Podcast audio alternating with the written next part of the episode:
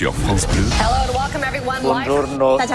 Buenos días. Guten Morgen, meine Damen und Herren. Le monde se lève tôt. Direction l'Afrique du Sud, Marine, avec un nouveau variant du Covid qui inquiète les scientifiques. Oui, Et le nous aussi d'ailleurs. Oui, le variant euh, B11529, hein, qui n'a pas encore euh, sa lettre euh, grecque comme euh, on attribue généralement euh, au nouveau variant. Eh bien, il est très contagieux et présente un nombre extrêmement élevé de mutations. Résultat, le pays est en alerte. Les transformations du virus initial peuvent potentiellement le rendre plus transmissible. C'est ce qui est arrivé, vous savez, avec le variant Delta découvert en Inde et qui a réduit à 40% l'efficacité des vaccins contre la transmission de la maladie. C'est ce qui préoccupe les scientifiques sud-africains. Ils ne sont pas certains de l'efficacité des vaccins existants contre cette nouvelle forme du virus. Ils pourraient être capables de contourner certaines parties de notre système immunitaire. On compte à ce jour plus d'une vingtaine de cas en Afrique du Sud, bien sûr, mais aussi au Botswana voisin. Le Royaume-Uni a déjà interdit l'entrée aux voyageurs en provenance de six pays d'Afrique. L'OMS doit se réunir aujourd'hui pour euh, déterminer la dangerosité de ce variant.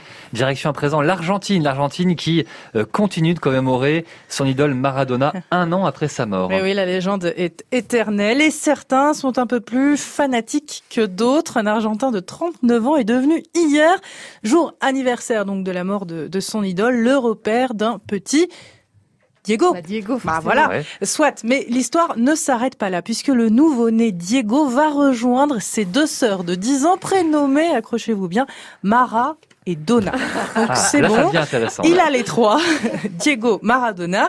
Alors Walter Rotundo, c'est le nom hein, de ce fan pour le moins inconditionnel, avait envoyé il y a dix ans une photo de ses jumelles à Diego Maradona. La légende du foot avait répondu en renvoyant, en renvoyant une photo de lui-même tenant cette photo de Mara et Donna, une image que Walter, écoutez bien, s'est fait tatouer dans le dos. Ah bah oui, Donc voilà, si on n'a pas, si on n'a pas trouvé le fan, euh, le plus grand fan de Diego Maradona, pour info, Diego est un beau bébé de 4 kilos et la maman se porte comme un charme.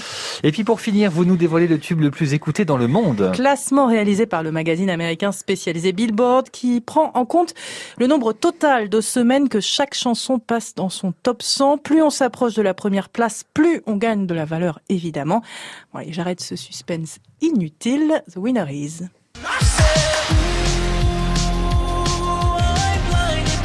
Bon Thomas, on Ah, pouvait yes. pas vous faire euh, plus plaisir. Je suis très content. The Week, c'est pas Ava Max, mais c'est pas mal.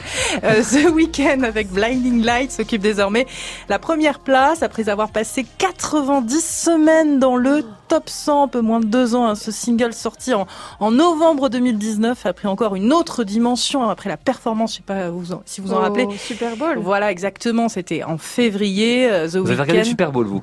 Non, mais j'ai regardé le halftime show. euh, Ah bien oui, sûr, voilà, hein. le show qui va avec, plus que le Super Bowl. hein. Le chanteur canadien détrône ainsi le twist de Chubby Checker, qui occupait la première place depuis 2008 et a même déclaré cette année-là plus grand tube américain de tous les temps. Vous savez ce que c'est le twist de Chubby Checker? Pas souvenir. On va le sais réécouter. Ah bah, écoutez. Ah bah oui, Ah oui, mais ça n'a pas d'âge. Bon, la chanson reste quand même deuxième du classement entre le twist américain et l'électropop canadienne. Choisissez votre camp. Merci beaucoup Marine de Génie.